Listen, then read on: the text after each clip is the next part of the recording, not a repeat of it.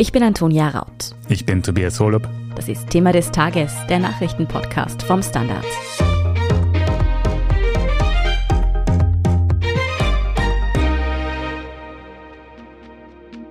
Man tut das einfach nicht. Neben einem AKW setzt man keine 19-jährigen Rambos an den Granatwerfer, weil, wie man sieht, trifft man dann mal Dinge, die man vielleicht nicht notwendigerweise treffen wollte.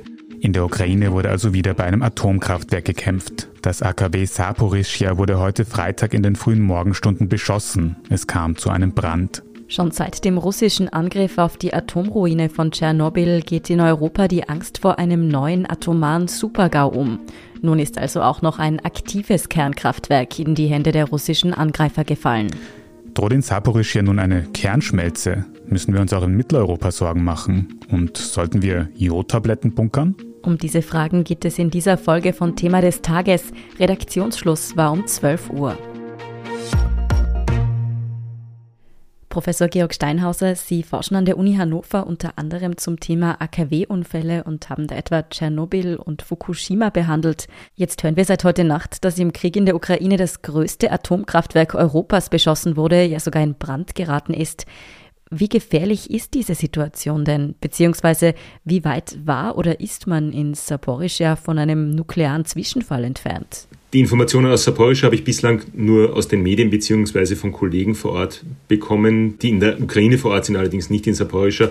Es dürfte so sein, dass ein administratives Gebäude getroffen wurde oder ein Gebäude, das nicht im nuklearen Bereich ist.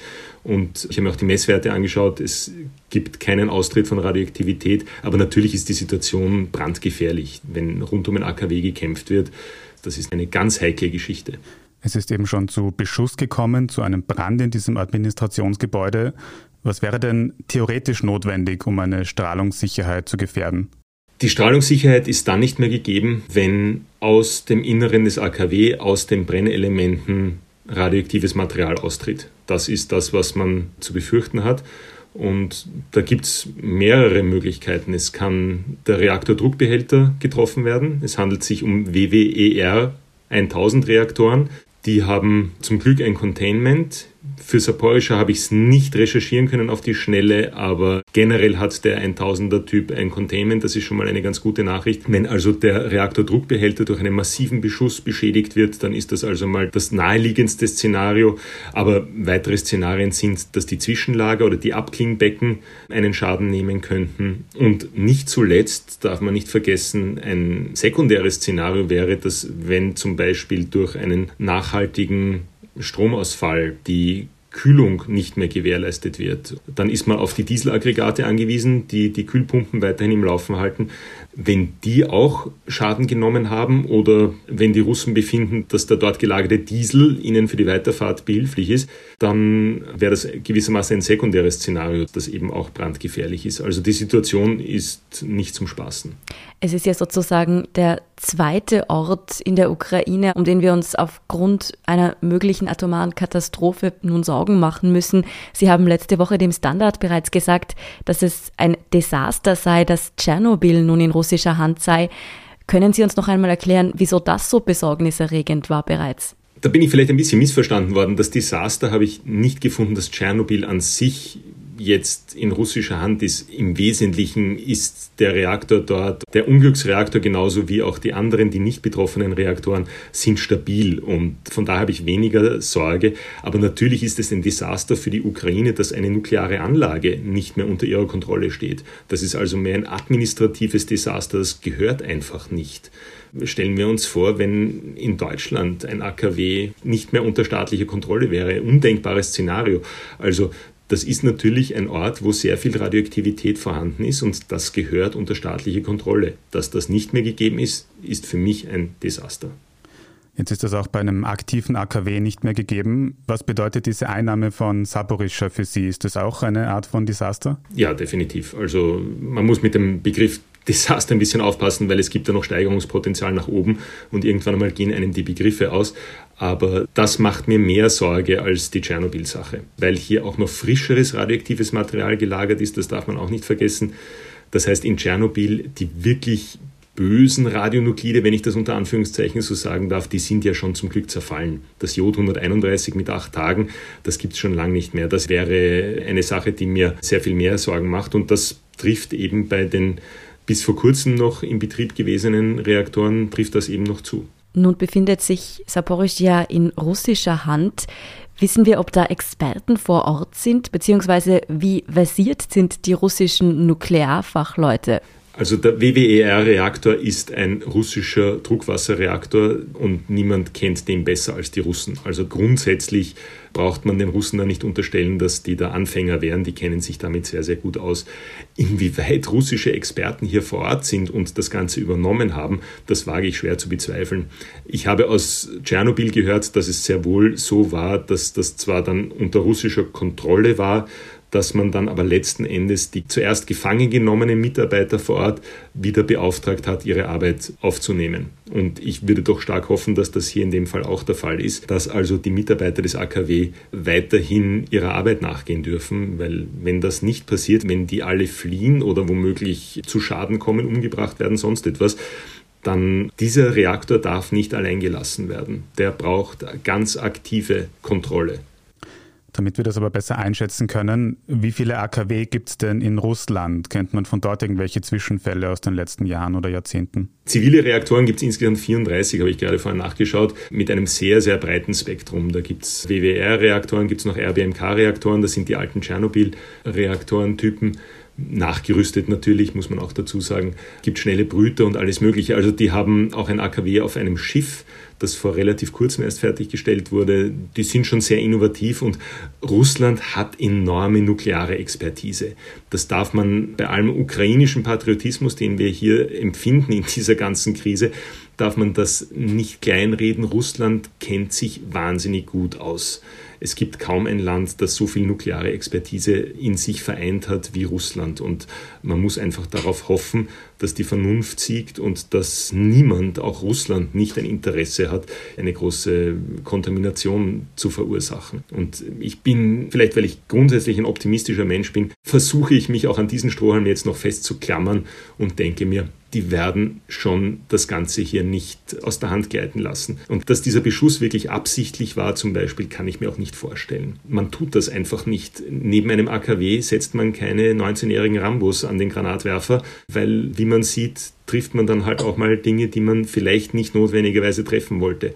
Ob das wirklich Kalkül war, wage ich zu bezweifeln. Ich glaube, auch Russland hat sich keinen Gefallen getan in strategischer Hinsicht ob auch Österreich von einem nuklearen Zwischenfall in der Ukraine betroffen wäre und wieso wir jetzt noch auf keinen Fall Jodtabletten nehmen sollten, darüber sprechen wir nach einer kurzen Pause. Bleiben Sie dran. Ein Job mit mehr Verantwortung wäre super. Ich will eine bessere Work-Life-Balance. Es muss ganz einfach Spaß machen. Welchen Weg Sie auch einschlagen möchten. Er beginnt bei den Stellenanzeigen im Standard. Jetzt Jobsuche starten auf Jobs der Standard.at. Herr Steinhauser, in der Ukraine gibt es vier AKWs mit insgesamt 15 Reaktoren. Viele fragen sich nun, was würde ein Zwischenfall in einem von diesen überhaupt für Österreich nun bedeuten? Naja, es ist eine extrem spekulative Frage. Die Ukraine ist sehr stark auf den nuklearen Strom angewiesen. Über 50 Prozent der Stromversorgung kommt aus der Kernenergie. Wenn hier absichtlich oder wenn hier etwas passiert, kann das natürlich enorme lokale Auswirkungen haben. Im schlimmsten Fall eine Komplettzerstörung eines Reaktors wäre mehr oder weniger ein zweites Tschernobyl. Das wollen wir mal nicht hoffen. Und ich vertraue jetzt einfach auch mal darauf, dass es die Russen nicht darauf abgesehen haben. Weil Hand aufs Herz, die Russen hätten auch andere Möglichkeiten. Wenn sie das wollten, dann sind sie nicht darauf angewiesen, da eine improvisierte schmutzige Bombe zu machen. Die hätten schon ganz andere Möglichkeiten, die Ukraine radioaktiv zu kontaminieren. Für Österreich sehe ich die Gefahr nur sehr mittelbar. Also, dass hier die Sorge natürlich vorhanden ist, das sieht man und versteht man. Aber die Ukraine ist schon weit weg. Das ist für Österreich jetzt mal eine ganz gute Nachricht. Und ich sehe es jetzt zum Beispiel auch eher kritisch, dass da der große Run auf die Jodtabletten stattfindet, die ihre Berechtigung haben, wenn eine Schwellendosis, diese Dosis beträgt 50 Millisievert für die Schilddrüse, wenn die überstiegen wird. Ich kann mir nicht vorstellen, dass es zu so einem Szenario kommt, dass wenn in der Ukraine etwas in die Luft fliegt, dass dieser Schwellwert überschritten wird. Das heißt, Sie sehen derzeit noch keine akute Gefahr. Man soll jetzt auch nicht irgendwie Jodtabletten kaufen oder auch schon einnehmen. Um Gottes Willen auf gar keinen Fall Jodtabletten jetzt schlucken. Das wäre das Allerschlimmste. Die Jodtabletten haben beträchtliche Nebenwirkungen, habe ich mir sagen lassen. Mal mit einem Endokrinologen gesprochen, der mir dann gesagt hat, wenn man die nimmt, ist das eine derartige Bombe für die Schilddrüse. Da kann es zu Nebenwirkungen kommen, wie zur Schilddrüsenautonomie. Das bedeutet, die Schilddrüse lässt sich dann nicht mehr von der Hypophyse steuern und produziert nach eigenem Belieben weiter Hormone oder auch nicht mehr. Also ohne dass ich da jetzt eine medizinische Expertise abgeben möchte, es besteht keinerlei Anlass, jetzt irgendetwas zu schlucken. Wer Sorge hat und wer sich damit sicherer fühlt, kann die gerne zu Hause haben. Ich bin vielfach auch gefragt worden, ist es ein Problem, wir haben keine mehr gekriegt, muss ich mir jetzt Sorgen machen? Meine Antwort ganz klar, nein, müsst ihr euch nicht. Es besteht, egal was in der Ukraine passiert, für Österreich jetzt mal keine primäre Problematik. Natürlich, wir dürfen nicht vergessen, die Ukraine ist ein enorm landwirtschaftlich geprägtes Land, wo enorme Weizenmengen produziert werden. Wenn es dort zu einer großflächigen Verseuchung kommt, na, dann mache ich mir schon meine Gedanken, wie die Lebensmittelversorgung in Österreich aufgestellt ist oder für ganz Europa. Aber akut nicht und darauf warten, dass die Behörden diese Anweisung erteilen. Selbst in Fukushima müssen wir uns vor Augen halten, ist es nur in Ausnahmefällen zu Einnahme von Jodtabletten gekommen. Die Behörden haben sich vorbereitet und haben Jodtabletten und Jodsirup für Säuglinge ausgeteilt und verteilt und dann aber mit der Evakuierung begonnen. Und es war nur in den geringsten Fällen notwendig, dass die Einnahme empfohlen wurde. Das heißt, selbst ein Unglück wie Fukushima ist mehr oder weniger ohne Jodtabletten über die Bühne gegangen. Und vielleicht beruhigt das die Zuhörer und Zuhörerinnen, wenn wir uns das vor Augen halten, dann lassen wir mal die Kirche im Dorf. So schlimm ist es momentan noch nicht. Ein ganz klares Statement vom Nuklearexperten, bitte keine Jodtabletten vorsorglich einnehmen. Kommen wir zurück in die Ukraine. Sie haben schon die Motivation angesprochen von diesen russischen Kriegshandlungen. Es kann niemand Interesse an einem Zwischenfall haben. Was denken Sie also, weshalb sich Putin überhaupt für die AKWs interessiert? Sie haben auch schon die Wichtigkeit für die Stromversorgung angesprochen. Ist das der Punkt oder soll es Abschreckung sein im Krieg? Ich würde sagen, ein Faustpfand. Das ist natürlich eine sehr strategische Frage und da habe ich keine gebildete Meinung. Aber wenn man jederzeit in der Ukraine die Lichter ausgehen lassen kann, ist das natürlich schon ein beträchtliches Druckmittel. Und dass hier die Absicht besteht, einen Schaden zu verursachen, glaube ich nicht. Aber dass man nach Belieben in der Hand hat, die Stromversorgung auch mal bleiben zu lassen, und auszuschalten ist ein beträchtliches Druckmittel. Was man auch nicht vergessen darf, das ist vielleicht ein Punkt, der hier noch nicht so oft diskutiert wird, wenn ein AKW mal abgeschaltet wird, dann kann man das auch nach Belieben nicht wieder einschalten. Da muss man eine Zeit lang warten. Aus nuklearer Sicht ist das die sogenannte Xenon-Vergiftung. Man kann also ein AKW nicht wie einen Lichtschalter ein- und ausschalten. Wenn man das mal ausschaltet, kein Problem, dann muss man allerdings ein gutes Wochenende warten, drei, vier, fünf Tage, bis man das wieder einschalten kann. Also eine Kurzschlusshandlung macht hier wirklich einen Kurzschluss. Die sorgt dafür, dass auf Tage die Lichter mal garantiert aus sind. Wir werden jetzt natürlich heute alle weiterhin gebannt verfolgen, welche Nachrichten aus Saporischja kommen. Welche würden Sie denn dezidiert beunruhigen, wenn da zum Beispiel erhöhte Strahlenwerte gemessen würden? Oder wäre auch das per se noch kein Grund zur Panik? Da muss man mal fragen, wo es herkommt. Wenn irgendwo ein kleinerer Schaden an einem Brennelement stattfindet, das vielleicht in einem Abklingbecken war, dann ist das nicht erfreulich, aber ist nochmal ein verkraftbares Szenario. Wenn es wirklich zur Freisetzung kommt oder wenn es zu einem Schaden am AKW kommt, dann wird man das mit massiven Ortsdosisleistungserhöhungen bemerken. Also da wird schon sehr schnell klar sein, wo es herkommt, allein aufgrund der Menge an Radioaktivität, wenn irgendwo mal nur ein kleiner Haris ist und eine kleine Menge freigesetzt wird aus einem schon lange abgeklungenen Brennelement, dann mache ich mir weniger Sorgen. Aber ähm, man wird es auch daran erkennen, welche Isotopenzusammensetzung freigesetzt wird. Europa fährt ja ein sehr aktives Messnetz und betreibt ein aktives Messnetz. Da gibt es auch eine hervorragende wissenschaftliche Zusammenarbeit. Das ist das sogenannte Ring of Five. Und hier werden Messwerte ausgetauscht und der Ring of Five ist on high alert, würde ich sagen. Also die sind extrem wachsam und es wird hier genau gemessen. Und vom Ring of Five bekomme ich auch meine Informationen, was gerade in der Ukraine stattfindet. Also es gibt hier eine gute Überwachung und wenn was freigesetzt wird, dann werden wir das sehr schnell erfahren. Ja, und wie sich die Situation entwickelt, darüber halten natürlich auch wir beim Standard Sie auf dem Laufenden. Vielen Dank für diesen Überblick, Herr Professor Georg Steinhauser. Sehr gerne. Damit Sie keine Folge vom Thema des Tages verpassen, abonnieren Sie uns am besten bei Apple Podcasts, Spotify oder überall, wo es sonst Podcasts gibt. Falls Sie noch Fragen oder Anregungen für uns haben, dann können Sie diese gerne an podcast.derstandard.at schicken. Nach einer kurzen Pause sind wir dann auch gleich wieder zurück mit der Meldungsübersicht. Bleiben Sie dran. Eine kleine Wohnung im Zentrum. Das wär's. Ich will ein richtiges Zuhause für meine Familie. Mein Traum, ein Haus am See. Was auch immer Sie suchen, Sie finden es am besten im Standard. Jetzt Immosuche starten auf Immobilien der Standard.at. Und hier ist, was Sie heute sonst noch wissen müssen. Erstens, heute, Freitagvormittag, hat auch die internationale Atombehörde, kurz IAEA, e vorerst entwarnt. Bei dem Angriff auf das AKW Saporischia wurden keine Sicherheitssysteme oder Reaktoren beschädigt.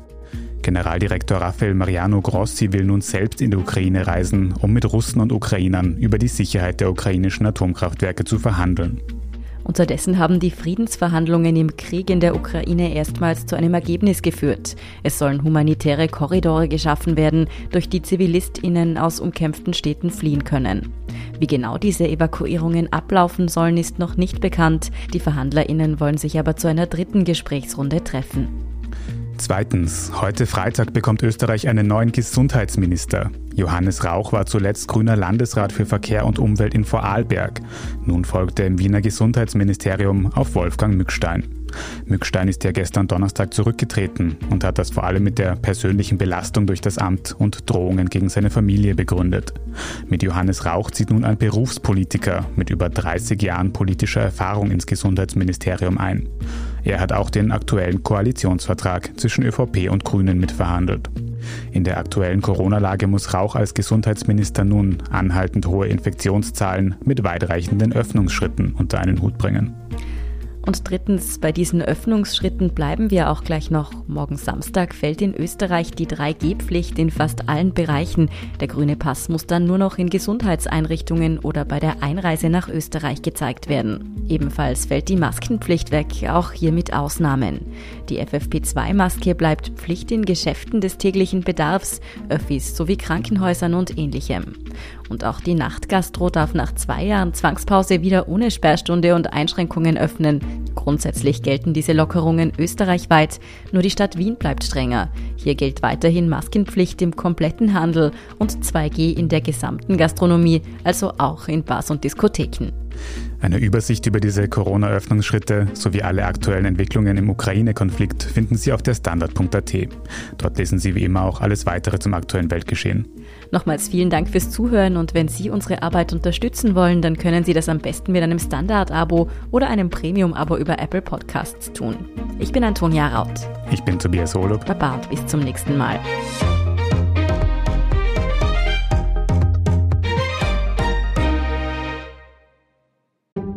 Ein Job mit mehr Verantwortung wäre super. Ich will eine bessere Work-Life-Balance. Es muss ganz einfach Spaß machen. Welchen Weg Sie auch einschlagen möchten. Er beginnt bei den Stellenanzeigen im Standard. Jetzt Jobsuche starten auf Jobs der Standard.at.